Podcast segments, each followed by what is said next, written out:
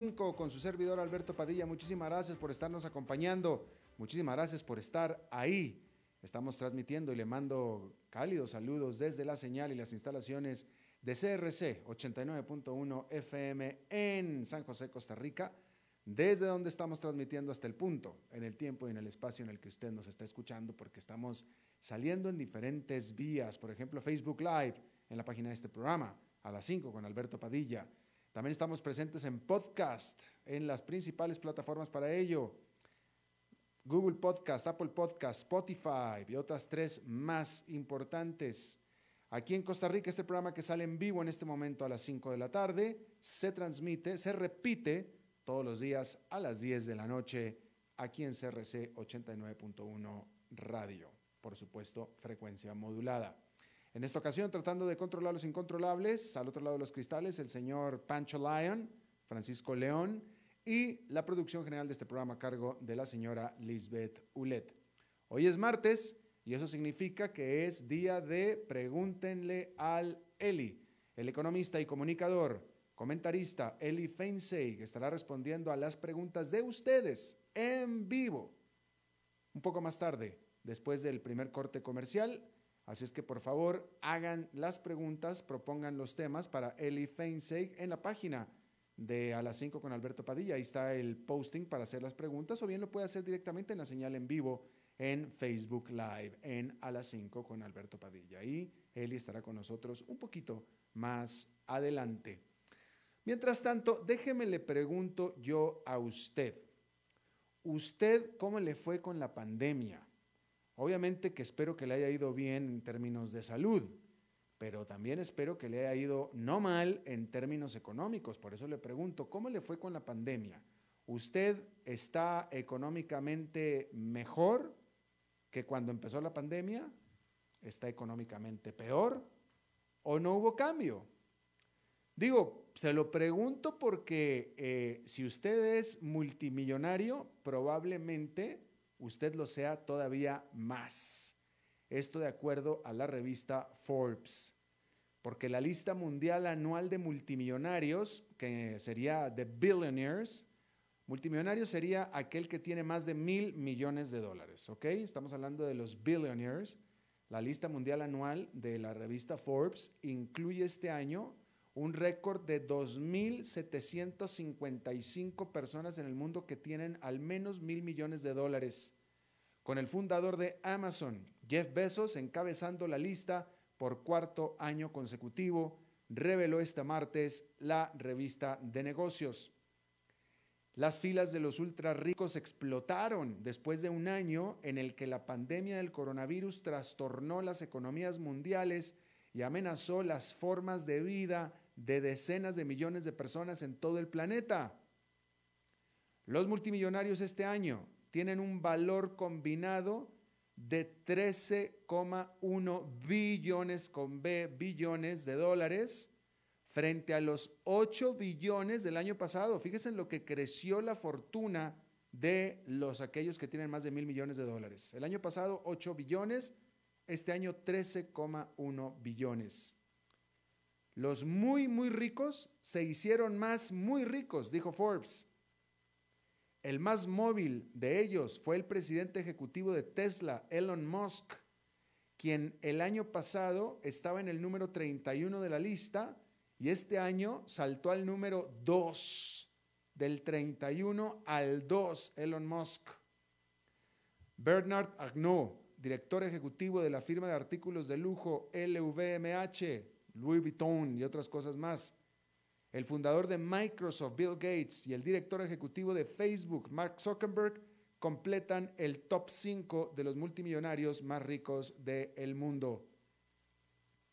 El inversionista y magnate de los negocios Warren Buffett cayó del top 5 por primera vez en más de dos décadas, ya que los ejecutivos de tecnología dominan ahora las clasificaciones de Forbes y Buffett no es primordialmente tecnología. Y ese fue su error, digámoslo así. La lista, fíjese, fíjese usted, la lista de este año tiene 493 recién llegados, 493 nuevos con más de mil millones de dólares al menos en este año, casi 500 más este año, incluida Whitney Wolf Hurt, directora ejecutiva de la aplicación de citas Bumble, que se hizo pública este año y en ese momento ella se convirtió en multimillonaria. ¿Está usted entre esta lista? Bueno, pues ojalá, le deseo que sí, y así ojalá y que así sea. Y bueno, obviamente que muchos de ellos se hicieron multimillonarios invirtiendo en bolsa, invirtiendo en acciones, y hay que hablar acerca del el desempeño de la bolsa. Hay que decir que el presidente de Estados Unidos, Joe Biden, ha dejado en claro desde la campaña que si se logra salir con la suya, las empresas pronto pagarán más impuestos. El propuesto plan de infraestructura de 2 billones de dólares de Biden, llamado el Plan de Empleo de Estados Unidos, aumentaría la tasa del impuesto sobre la renta corporativa del 21 al 28%. El lunes, la secretaria del Tesoro de Estados Unidos, Janet Yellen, también pidió un impuesto corporativo mínimo global para detener una carrera hacia el fondo en la que las empresas multinacionales registran sus ganancias en los países con los sistemas fiscales más laxos. Yellen dijo el lunes que juntos podemos utilizar el impuesto mínimo global para asegurarnos de que la economía global prospere sobre la base de un campo de juego más nivelado en la, en la fiscalización de las corporaciones multinacionales y estimular la innovación, el crecimiento y la prosperidad. Ahora, sería de esperar que la propuesta de esa política, o sea, de un aumento de impuestos, genere nerviosismo y rechazo entre los inversionistas en acciones, ya que impuestos más altos afectan directamente a las ganancias de las corporaciones y eso a su vez a las acciones de las empresas. Pero en cambio, Wall Street subió con fuerza el lunes. El Dow y el SP500 cerraron en máximos históricos. Hay que decir que este martes allá en Nueva York la jornada fue negativa, pero solamente ligeramente y no sorpresivamente, digamos, después de las ganancias del jueves y el lunes. El índice industrial Dow Jones quedó con una ligera caída de 0,29%, el Nasdaq Composite cayó marginalmente 0,05% y el Standard Poor's 500 también con una caída de 0,1%, es decir, que es una caída regular dentro de un mercado en rally.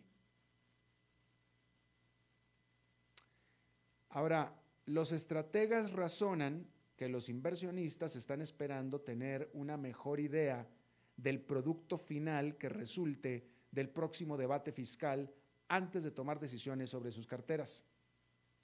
Pero hay motivos para pensar que pudieran ser necesarias algunas revaluaciones importantes. En aquellos años en que han aumentado los impuestos corporativos e individuales, las acciones promediaron retornos del solo 2,4% según la firma BTIG. Y el año siguiente promedió una caída de 0,9% el mercado accionario. Eso se compara con un promedio anual a largo plazo de 7,7%. El año pasado, la firma Sion Research Group hizo los números sobre cómo el impuesto de Biden podría afectar las ganancias corporativas. Sion Research Group estimó que las empresas del SP500 podrían ver una disminución en sus ganancias de casi un 10%.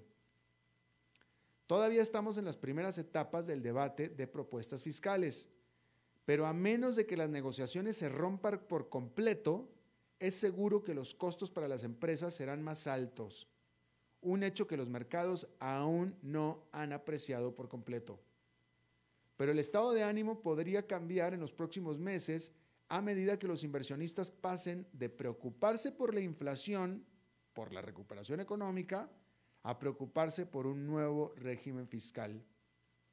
Goldman Sachs ha señalado que en el 2017, cuando se debatían los recortes de impuestos del expresidente Donald Trump, los inversionistas se pusieron en acción un mes antes de que se aprobara el proyecto de ley.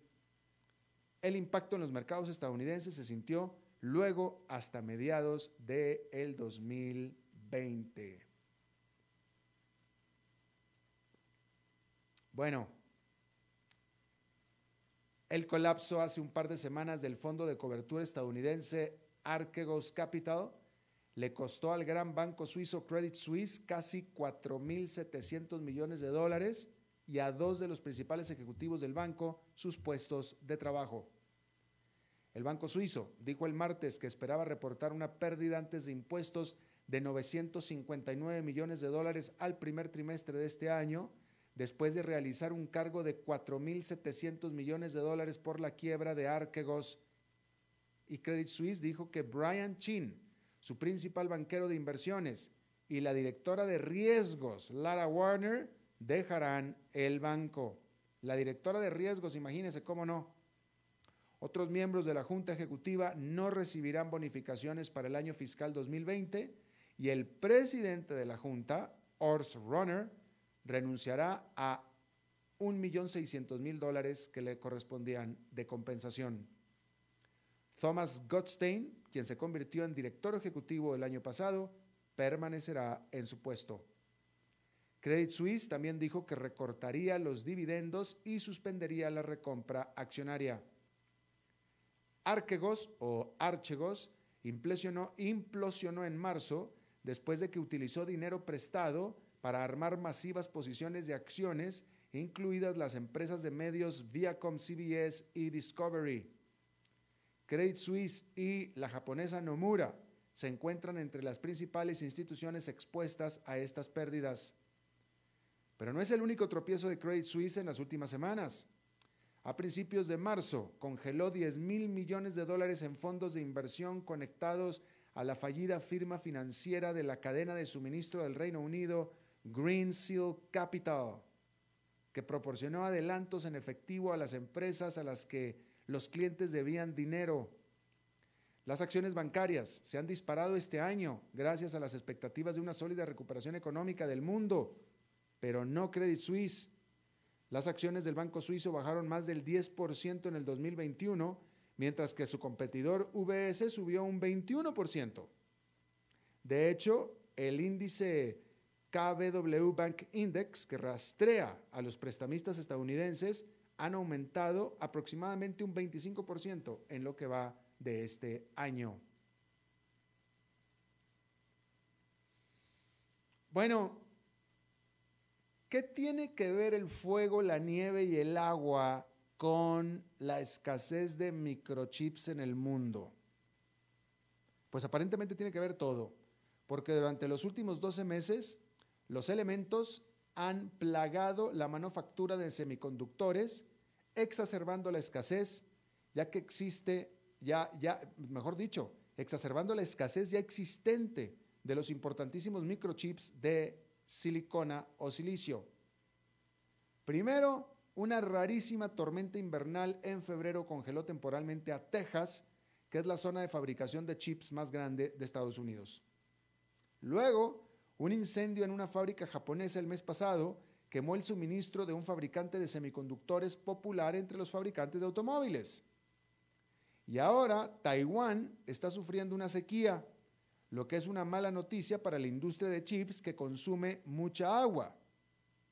Para ayudar a mantener las reservas, este martes el gobierno de Taiwán recortó el suministro de agua en un 15% a los parques industriales en Taichung, cuyo ocupante más notable es nadie menos que TSMC, que por sí solo genera más de la mitad de los ingresos mundiales por fabricación de semiconductores.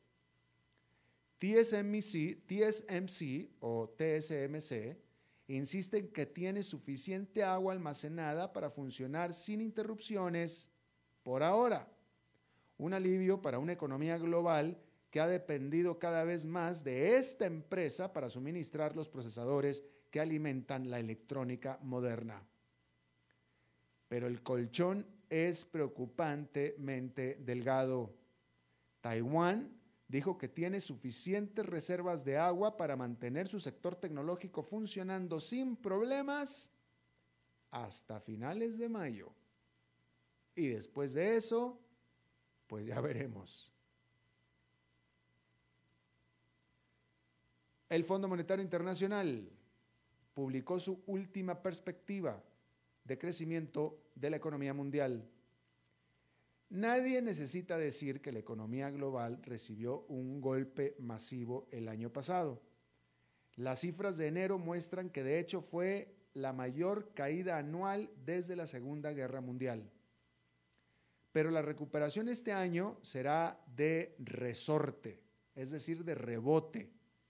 El FMI ajustó al alza su estimado de crecimiento mundial a 6%, un medio punto porcentual más que su estimado original de hace tres meses, en parte debido al contundente apoyo fiscal del gobierno estadounidense.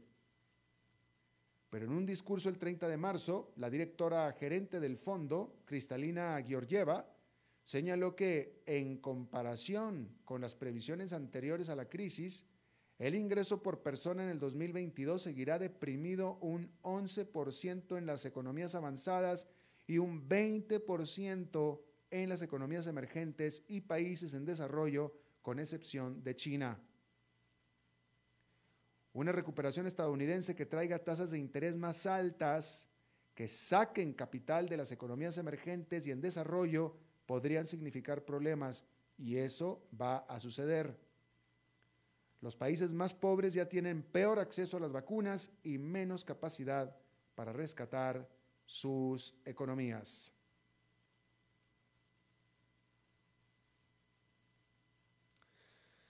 Déjeme informarle que Estados Unidos e Irán se sentarán en la mesa de negociación para el posible retorno al acuerdo nuclear de Irán originalmente firmado en el 2015. En este acuerdo, que también firmaron la Gran Bretaña, China, Francia, Alemania y Rusia, limitaba el programa, o ponía límites al programa nuclear de Irán, a cambio de que los países que firmaron iban a reducir sus sanciones económicas a esta República Islámica. Sin embargo, desde que Donald Trump, el presidente de Estados Unidos, sacó del acuerdo a, Estados, a, su país en el 2018, desde entonces, entonces Irán ha estado rompiendo pues con el acuerdo. Digamos que el primero que lo rompió fue Donald Trump y Irán dijo, bueno, pues entonces yo también. Y entonces desde entonces Irán ha estado enriqueciendo uranio y de ahí que viene la necesidad de volver a sentarse para ver si vuelve a las negociaciones que firmó, por cierto, el antecesor de Donald Trump, el que era jefe del presidente Joe Biden, en aquel entonces Barack Obama.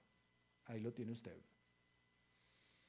hay que decir que la Suprema Corte de Justicia de los Estados Unidos dio un veredicto a favor de 6 por 2, a favor de Google diciendo que Google no rompió con derechos de autor cuando usó algunos de los códigos de Oracle en el desarrollo del sistema operativo Android. Oracle, también de Estados Unidos, que es la principal productora de software empresarial, Oracle, ah, se había quejado y alegaba y pedía hasta 9 mil millones de dólares en daños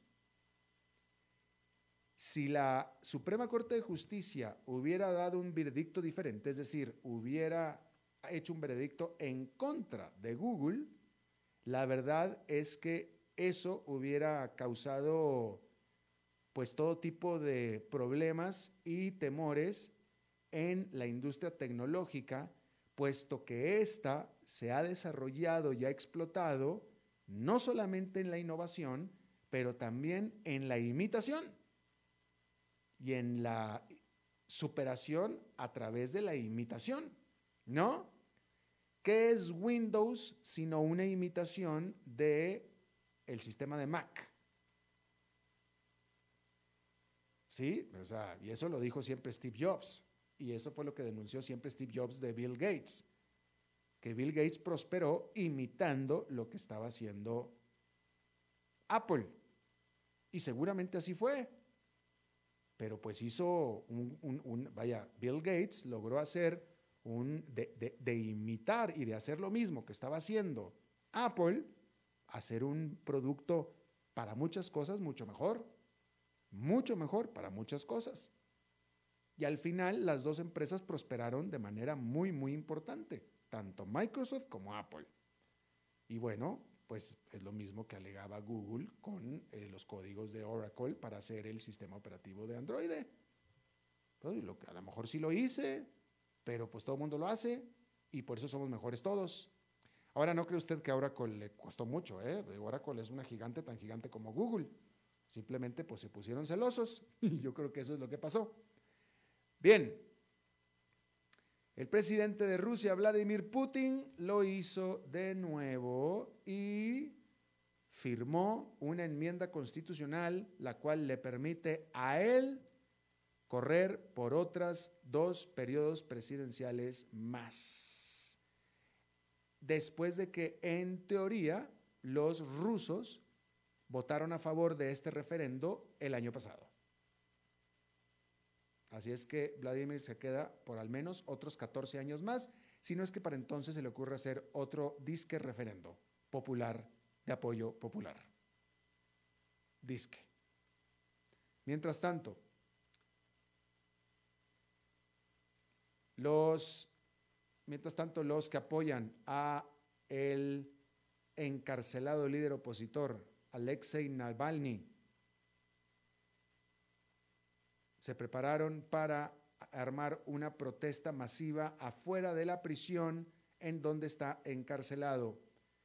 El señor Navalny se queja de que no está recibiendo la atención médica que dice requerir después de que, de hecho, fue trasladado a el ala hospitalaria de la cárcel o de la prisión en la que se encuentra. Bien, Hoy es martes de Pregúntenle al Eli y vamos a hacer una pausa y después de esta estará con nosotros Eli Feinseig.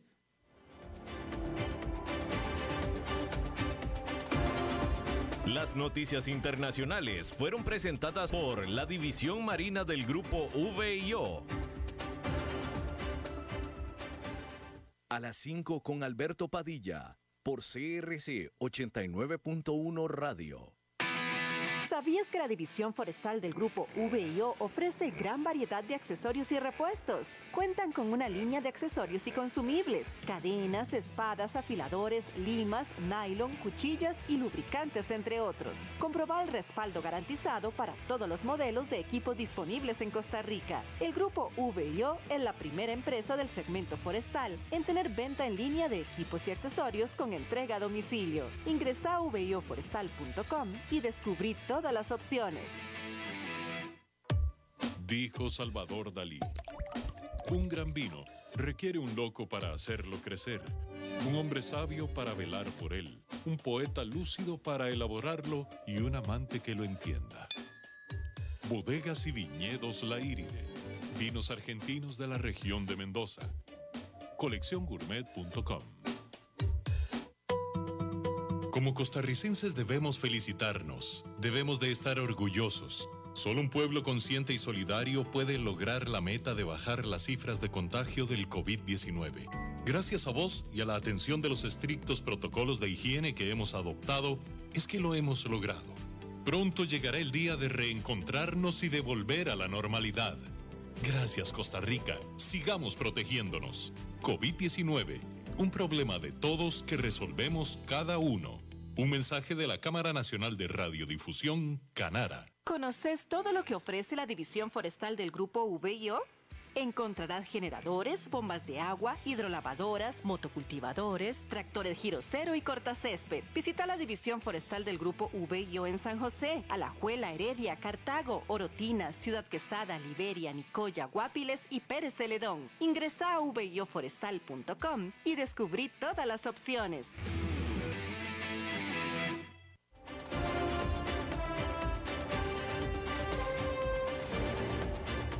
Seguimos escuchando a las 5 con Alberto Padilla. Bueno, muchísimas gracias por continuar con nosotros. Martes de Pregúntenle al Eli. Y el Eli ya está con nosotros. Eli Feinse, ¿cómo estás? Hola, Eli. Ay, Pancho León, Pancho León, Pancho León. Pues, ¿para qué? Hazme extrañar a David Guerrero. Ahora, eh, Eli. ¿No? Yo no lo escucho. ¿Qué pasó, Francisco? Es tanto, tanto esfuerzo que hago yo para, para, que, para hacer un lado a David Guerrero y ponerte a ti, hombre. Y mira, los incontrolables están ganando en este momento. A ver, Eli, ¿ya estás ahí o no? No. Bueno. Eh, Eli, es cuestión de que nos conectemos con él. Hagan las preguntas para Eli Feinsey. Hay varias preguntas ya aquí para, para eh, empezar a preguntar. Tan pronto Eli se nos lo podamos conectar.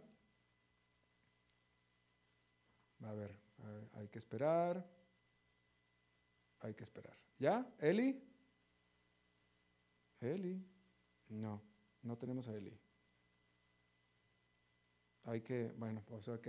Nos está fallando eh, el, microchip. Hay que, hay que intentar otro, otro, otro medio entonces. Bien, de mientras, ¿qué le voy a decir?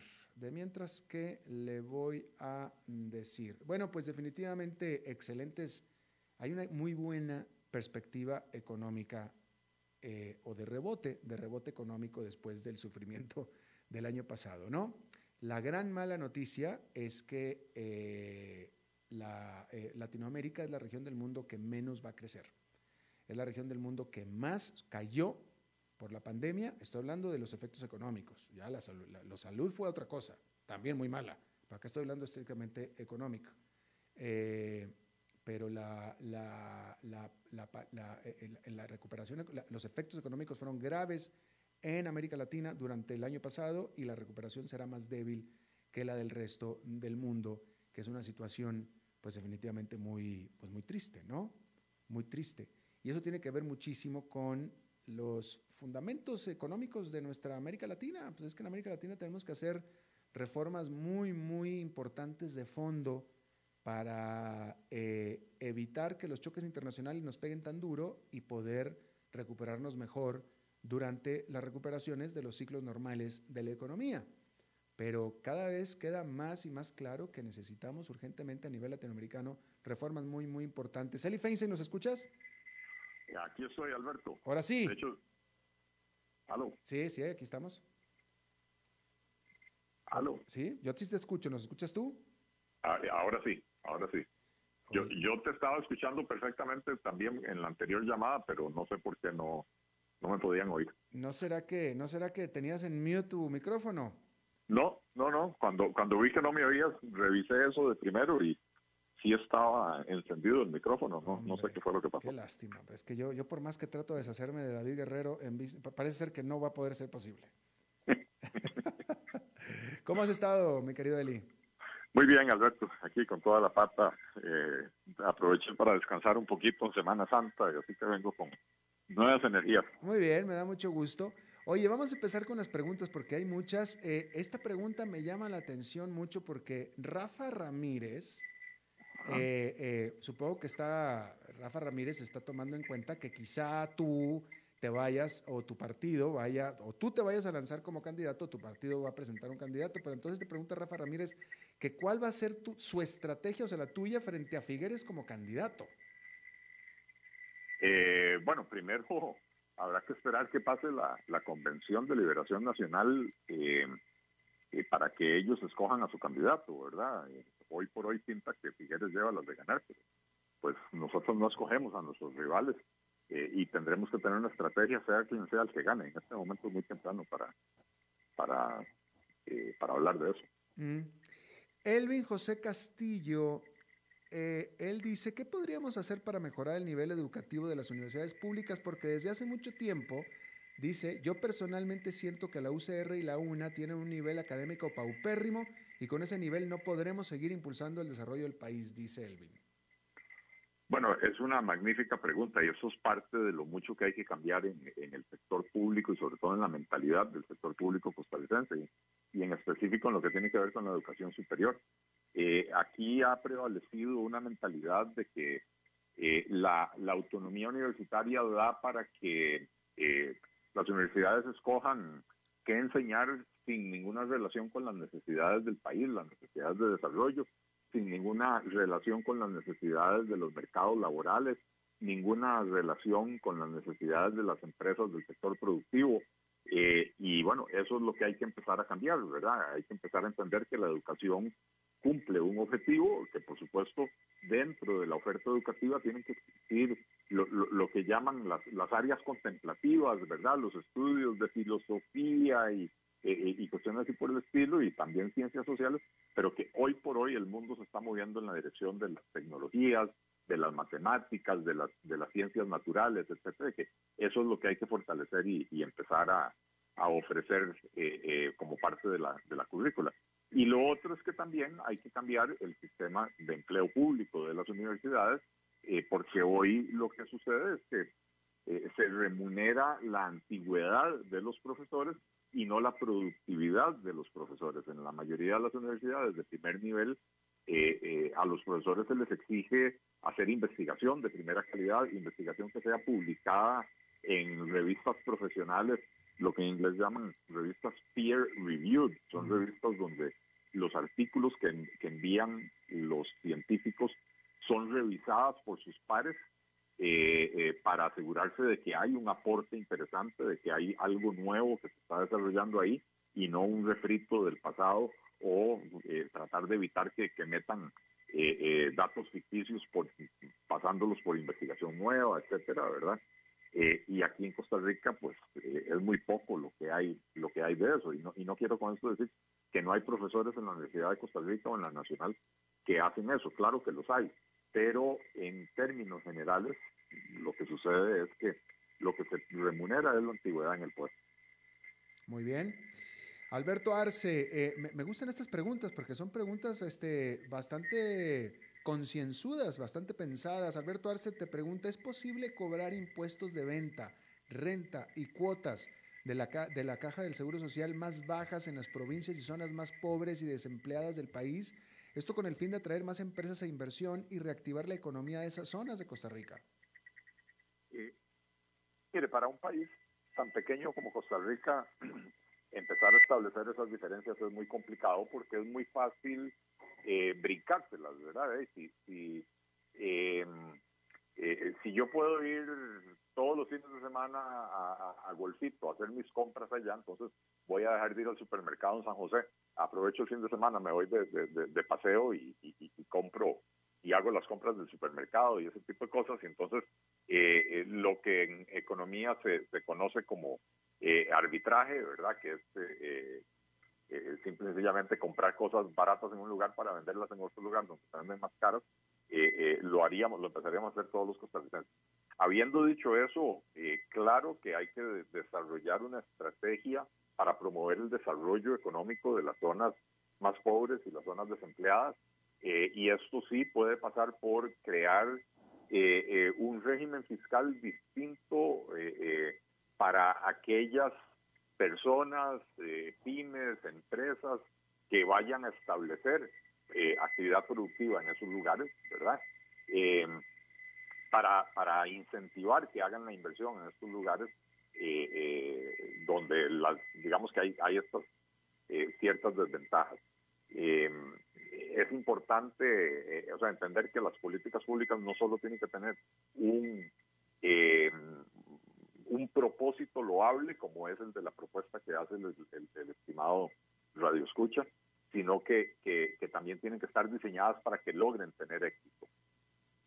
Muy bien. Ah, Eli, con respecto a tu llamada, eh, ¿será que tienes algún speaker o ahí por ahí prendido? Pero se escucha un eco que puede ser un poco molesto para todo el mundo. Eh, pues no, estoy hablando desde el desde el, eh, con, eh, audífonos. Audífonos. Eh. Pero lo que lo que tengo es una colección de chicharras cantando. Ah, y, no sé si es ellos lo, eso lo ah, son esas las que se están escuchando. Voy a voy a pasarme a, al fondo de la casa para para que no se oigan. Las chicharras, con razón, eso no era un eco. En ah. fin, bueno, pues ahí está. Oye, ¿y si me escuchas? Sí, sí, bueno, mira, que la gente, la gente está muy interesada en lo que tengas que decir al respecto, porque Manuel Guillermo Font Benavides te pregunta, ¿qué piensas tú de una posible unión o de una unión entre Figueres y Álvarez? Eh, de hecho, a ver, eh, si, si, me, si me estuvieran preguntando estrictamente como analista, podría hacer un análisis y, comentarlo. Eh, lo que pasa es que son movimientos de un partido político al que yo no pertenezco, que eventualmente será rival de, ya sea del Partido Liberal Progresista o de la coalición que logremos conformar. Eh, y no tengo yo por qué estar opinando sobre eso. Me, me parece que eh, eh, lo que para todos es evidente, y lo voy a decir, aquí se demuestra cómo la forma vieja de hacer la política sigue presente en, Liberación Nacional. No han aprendido nada. Dos personas que hace cuatro años se odiaban y se ofendían y, se atacaban sin misericordia y, hoy eh, ahí están hermanados, este, básicamente por el interés más que por la coincidencia, ¿verdad? Pero bueno, esas son cosas de, otros partidos políticos que tendrán ellos que buscar la forma de, superar. Bueno. Ana María Navarro Rodríguez, Don Eli, ¿a usted qué le parece el Ministerio de Hacienda si cada día inventa no controles, sino más represión contra nosotros los emprendedores Ahora quieren poner a embargar las facturas electrónicas.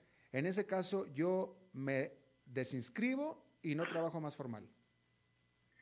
Eh, bueno, eh, efectivamente lo que está diciendo Ana María, este, esto ya es represión y, metamos también no solo al Ministerio de Hacienda, sino también a la Caja Costarricense del Seguro Social, que ahora pretende cobrar eh, cuotas del Seguro Social sobre intereses, dividendos, eh, eh, alquileres y, cuestiones que no son el producto del trabajo de las personas, que es la base del cobro de, la, de, del, eh, de las cuotas de la seguridad social, ¿verdad? Por eso se cargan en la planilla y no se cargan en la declaración de renta de las personas.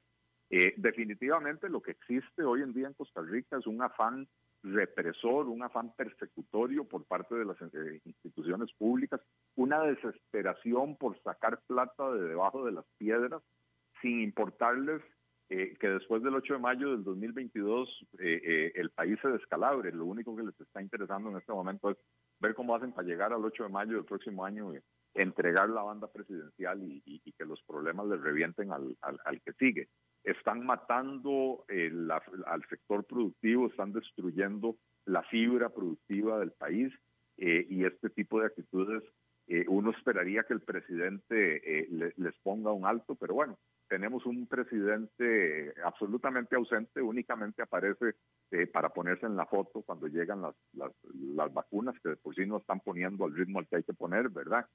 pero solo para eso y por lo demás no da declaraciones, no, no, no, no da la cara, no está presente, no toma decisiones. Eh, definitivamente hace falta eh, un presidente que sepa cuál es el rumbo que tiene que tomar este país para poder volver a, crecer y resolver eh, los gravísimos problemas de desempleo y pobreza que acumulamos. Muy bien. Eh, Eduardo Brenes, ¿qué piensas de las declaraciones del ministro de Agricultura, Renato Alvarado, contradiciendo al presidente en cuanto a la condonación de deudas a los agricultores, diciendo que por vía reglamento no podrán exigir condiciones diferentes a los grandes agroindustriales como los arroceros? Bueno, eh, reitero lo que he dejado de decir en la pregunta anterior. Tenemos un presidente que, no resuelve, no decide, no, no, no, no marca pauta, no marca el camino y entonces Aquí cada ministro hace lo que se le pega la gana. Eh, en este caso en particular tengo que decir que el ministro de Agricultura tiene razón. Eh, la Asamblea Legislativa aprobó un pésimo proyecto de ley para condonar deudas sin saber a quién y sin saber cuánto debe cada uno y sin saber en qué condiciones o en qué circunstancias adquirieron esas deudas y, y en qué circunstancias entraron en problemas para no poder pagarlas. Incluso sin saber si todos los beneficiarios realmente necesitan la condonación, ¿verdad? Eh, y el presidente que tiene el poder de definir la agenda de la Asamblea Legislativa, porque estamos en periodo de sesiones extraordinarias, en ningún momento dijo retiren ese proyecto de la, de la corriente legislativa.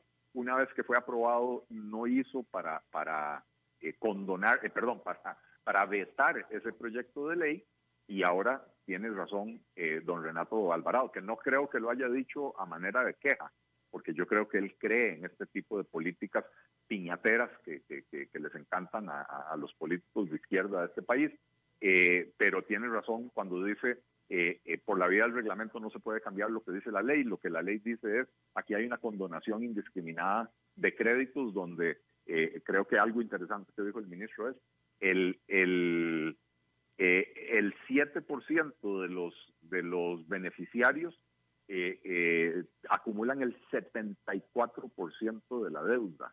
Eso quiere decir que el 93% de los beneficiarios apenas acumulan el 26% de la deuda. Y ahí vemos que lo que había era un afán de favorecer a ciertos intereses, a ciertos sectores, eh, eh, posiblemente con la intención de, canjear eso por apoyos políticos ahora que se aproxima una campaña. claro. Eh, Alpanti dice que no nos escuchábamos porque tú te quedaste sin saldo. Ya tenía, no tenía saldo. Porque yo me quedé en qué? Que no tenía saldo. desde, empezando el programa ya no tenía saldo. No tenía saldo, tuviste que comprar. Oye, Eli, estábamos hablando aquí en el programa eh, acerca de la perspectiva del Fondo Monetario Internacional que le está dando al mundo, a la economía global, una perspectiva de crecimiento de 6%. De hecho, le aumentó de 5,5% que estimaba en enero, ahora 6% para toda la economía mundial. ¿Qué perspectiva de crecimiento tienes tú para Costa Rica este año? Bueno, lamentablemente Costa Rica está entre los tres o cuatro países con peores perspectivas de crecimiento para América Latina. Eh, y no solo este año, sino que en, los próximos tres a cinco años las perspectivas de, crecimiento de Costa Rica son bastante mediocres. Y esto tiene que ver con eh, la ausencia de, una política de, fomento del crecimiento económico, una política de reactivación económica, que es algo de lo que se ha venido hablando desde la segunda mitad del, del gobierno de Luis Guillermo Solís. O sea, ya no es algo nuevo. Simple y sencillamente tenemos gobiernos que parecen estar más empeñados en destruir el tejido empresarial, el tejido productivo del país, eh, que en fomentar el, crecimiento de la actividad económica para resolver los problemas de desempleo y pobreza. Eh, eh, la economía costarricense este año está programada para crecer alrededor de 2,5%, eh, unas décimas más, unas décimas menos, no no hace diferencia en el en el en la gran en la gran imagen de las cosas, ¿verdad? Eh, un país que se contrajo más de un 5% el año pasado.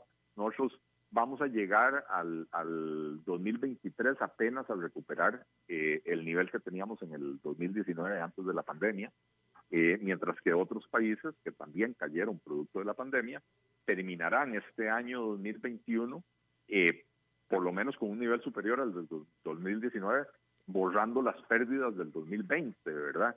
Eh, y eso, cuando uno lo acumula a lo largo de años, produce un impacto eh, muy significativo. Se, empiezan a abrir brechas entre eh, nuestro país y otros que crecen bastante más rápidamente.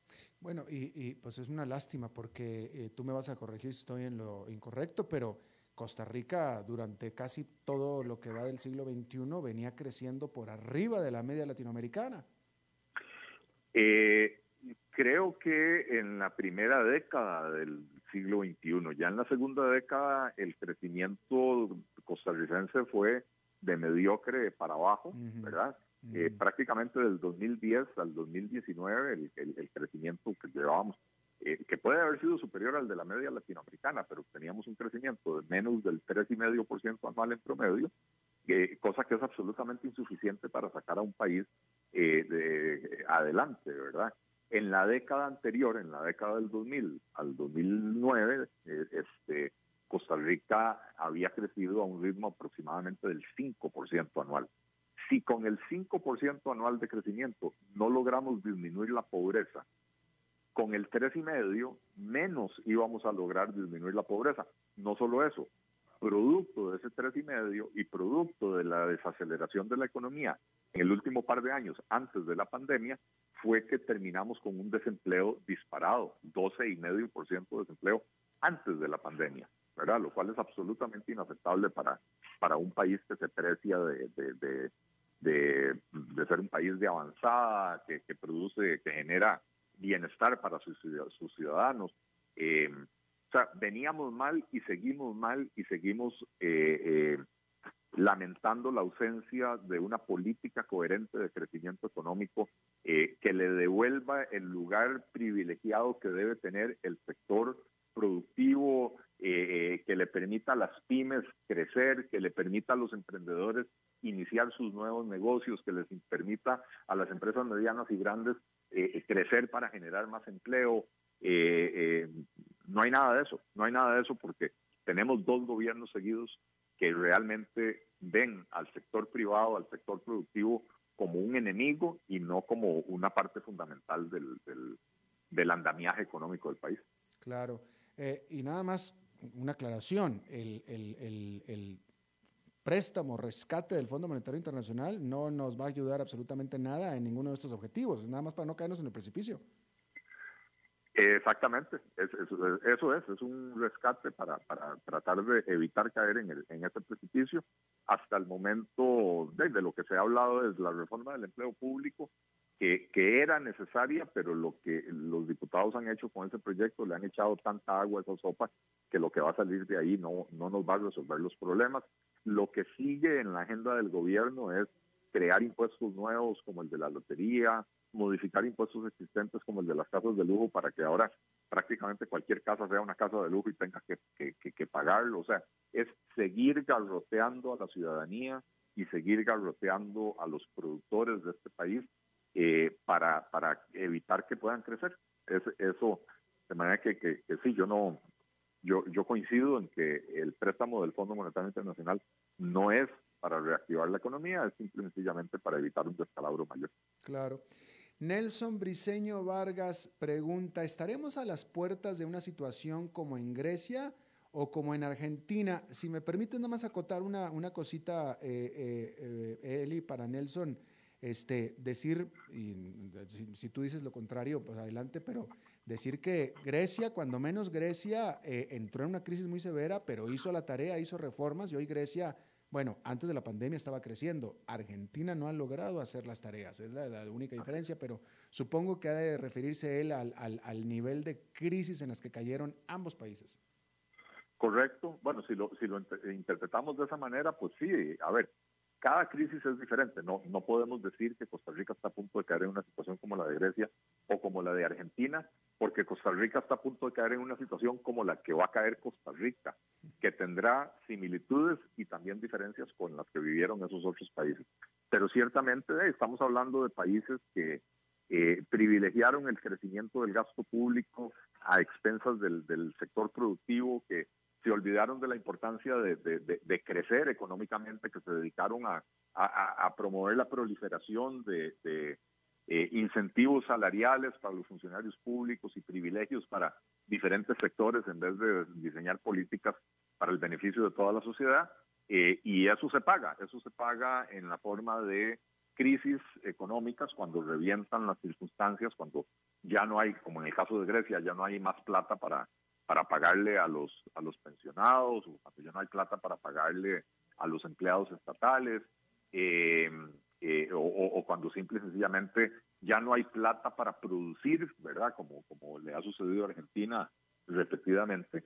Eh, bueno, nosotros eh, reunimos algunas de esas condiciones y también otras, y, y, esto pues no, no, no va por buen camino. Lamentablemente, no, en vez de dedicarnos a resolver los problemas, estamos enfrascados en una carrera por obtener créditos que nos den oxígeno por un tiempo más, sin entender que la acumulación de créditos nos está terminando de asfixiar.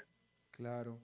Eh, dice, eh, Dice Hans Gómez, dice, bueno, recordemos que la crisis del 2006 se la llevó a Alemania en los hombros. Recordemos todas esas manifestaciones en Grecia por una toma de medidas antipopulares como más impuestos. Sí, definitivamente, claro que fueron totalmente impopulares, pero Grecia hizo la tarea. Grecia, Grecia antes de la pandemia empezó a crecer, estuvo creciendo. Definitivamente, sí. Pero señala algo importante y es que Grecia tenía simultáneamente la mano dura digamos, de, de, los gobiernos europeos que le exigieron hacer esas reformas, pero también tenía la, la, la, red de rescate de la, de la propia eh, Unión Europea, ¿verdad? Que, que en, en, diferentes momentos le facilitaron las cosas con créditos y no estamos hablando de créditos de 1.750 millones de dólares como el que Costa Rica está negociando eh, eh, eh, con el Fondo Monetario Internacional, sino que arreglos de créditos por, por centenares de miles de millones de euros, ¿verdad? y Costa Rica no tiene esa ventaja, no tiene esa, esa, ese safety net, que dirían en inglés. No, no así, no así, pero tampoco, pero ok, de acuerdo, pero recalcar que Claro, tenía un safety net, pero sí Grecia se arremangó las mangas y, o sea, redujo el Estado, o sea, tomó decisiones muy, muy duras y que pocos países han podido sacar adelante y Grecia lo hizo. Así es. Eh, Así es, y, lo curioso es que le tocó a un gobierno de, tendencia de, izquierda tirando a comunista, ¿verdad? Sí, es cierto. Le tocó empezar a implementar esas reformas porque simple y sencillamente se acabó la plata, ¿verdad? Yo creo que en esto, Margaret Thatcher era muy, muy inteligente, muy previsora y decía, eh, eh, las ideas del socialismo funcionan mientras no se acabe la plata de los demás, ¿verdad? Es cierto. Este, y eh, eso fue lo que le pasó a Grecia. Justo ayer, este, él y estábamos escuchando, charlando aquí en el programa con Jaime Ordóñez y él estaba hablando, estaba hablándonos de que eh, lastimosamente él no ve que en la campaña próxima presidencial o en este año electoral eh, eh, de propuestas que deberían ser propuestas, estén hablando de estos temas suficientemente, se están hablando de otros temas totalmente diferentes que no tienen nada que ver con la comida en el, la mesa de los ticos ni el techo sobre la cabeza de los ticos.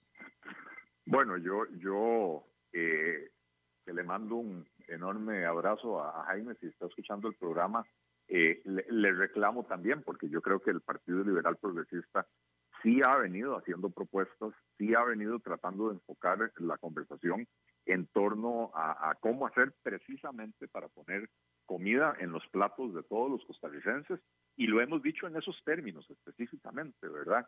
Eh, creemos que sería un error eh, que, que caer en el juego en el que caímos hace tres años y medio, donde los votantes se polarizaron en torno a una serie de temas eh, que, no voy a decir que no son importantes, claro que son importantes, pero nos olvidamos de analizar cuáles candidatos o cuáles partidos tenían una oferta integral que, que nos hubiera permitido eh, eh, resolver los problemas que teníamos en ese momento. Ahora tenemos los problemas de aquel momento agravados por una pandemia que, que no tuvo misericordia con, con Costa Rica, ¿verdad?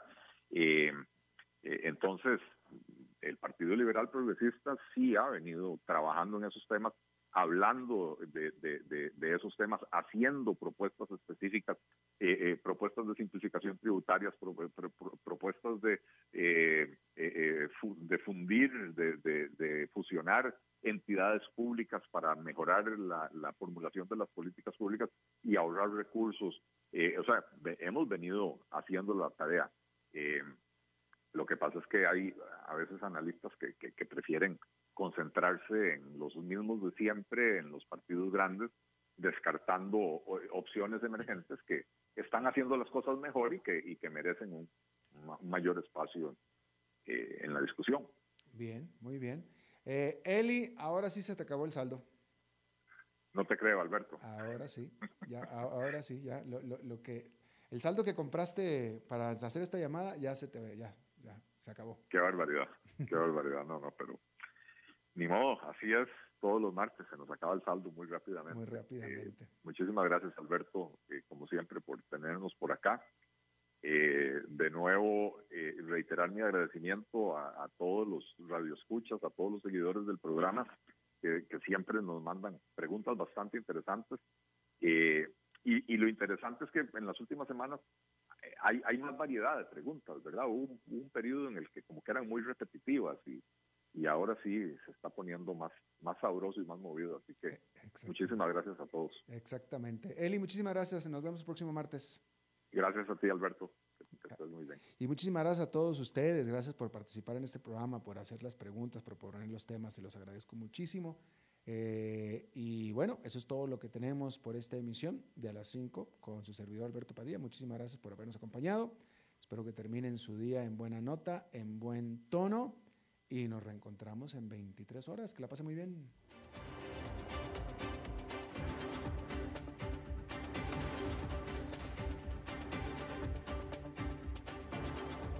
concluye a las 5 con Alberto Padilla. Un programa diseñado con el objetivo de llevarte diariamente un tema de actualidad, acompañado siempre de reconocidos editorialistas, de lunes a viernes a las 5 de la tarde por CRC 89.1 Radio, a las 5 con Alberto Padilla.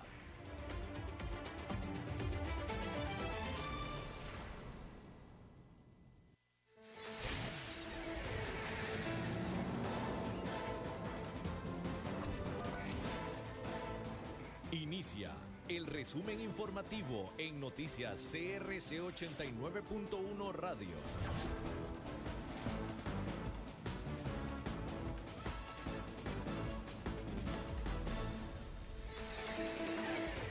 Hola, ¿qué tal? Son las 17 horas con 56 minutos y estos son nuestros titulares.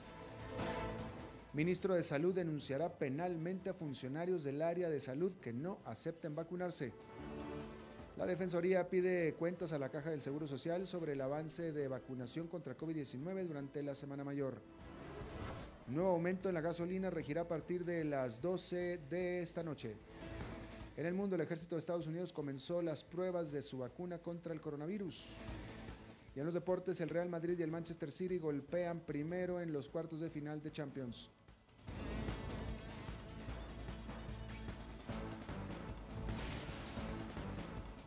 Salud.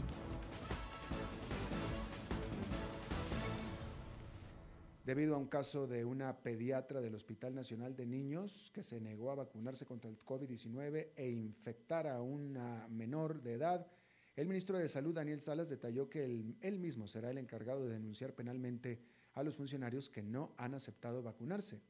A pesar de que el ministro había indicado que los funcionarios que no recibieron la dosis estarían expuestos a sanciones dentro de la institución, ahora será de manera penal. Salas informó que una vez que finalice la vacunación del grupo 1, pedirá las listas de los funcionarios que no se vacunaron. Esta medida aplicará únicamente para las personas que están obligadas a vacunarse como miembros de la Caja, Ministerio de Salud y Red de Servicios del Instituto Nacional de Seguros. Defensoría de los Habitantes. La Defensoría de los Habitantes le pide cuentas al gobierno y a la Caja del Seguro Social sobre el avance de vacunación contra el COVID-19 durante la Semana Mayor. La defensora de los habitantes, Catalina Crespo, mencionó que es fundamental saber la cantidad total de puntos de vacunación en todo el territorio nacional, el porcentaje del servicio que se brindó el jueves y el viernes anterior y cuáles fueron las razones por, lo que varios centros de vacunación estuvieron cerrados. Servicios. A partir de la medianoche, los precios de los combustibles tendrán otra alza. Así fue publicado en el diario oficial La Gaceta. El litro de gasolina super aumentará a 57, la regular plus 55 colones y el diésel 37. El litro de gasolina super costará entonces 700 colones, el de regular alcanzará un precio de 683, mientras que el diésel será de 572 colones. El aumento en el precio de los combustibles fue solicitado por la refinadora costarricense de petróleo, Recope, y aprobado por la Autoridad Reguladora del Servicio Público, ARECEP. Esta justificó el incremento en los precios debido a que se registró un aumento en el precio de la mayoría de los productos que importa Recope de la costa del Golfo de los Estados Unidos.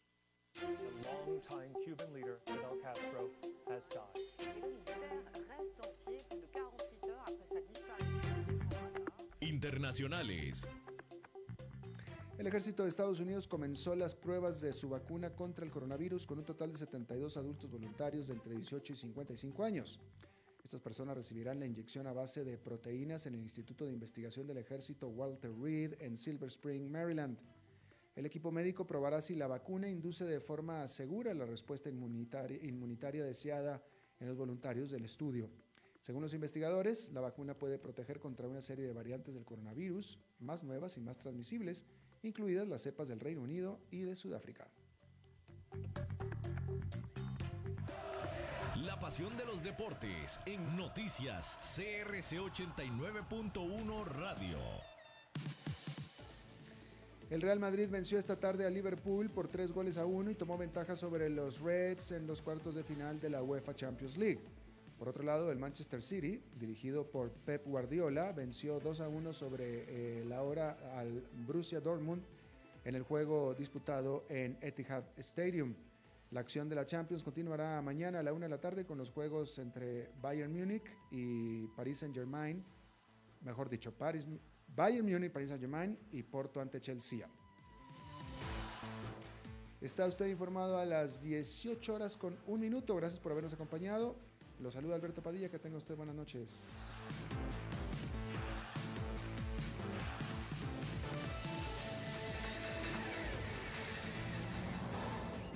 Más noticias en nuestra web, crc891.com. Seguimos en Facebook, Instagram y Twitter como CRC891 Radio y en Telegram como Noticias CRC. Más noticias cada hora.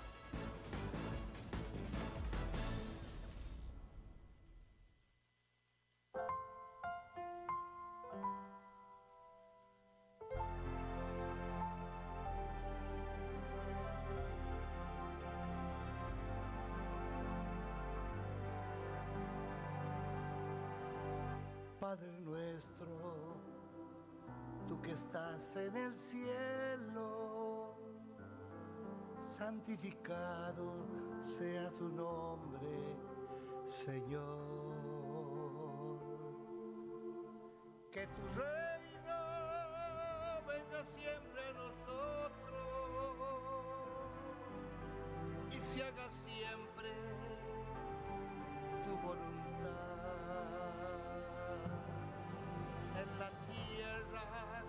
el cielo. Danos hoy el pan de cada día, Padre nuestro.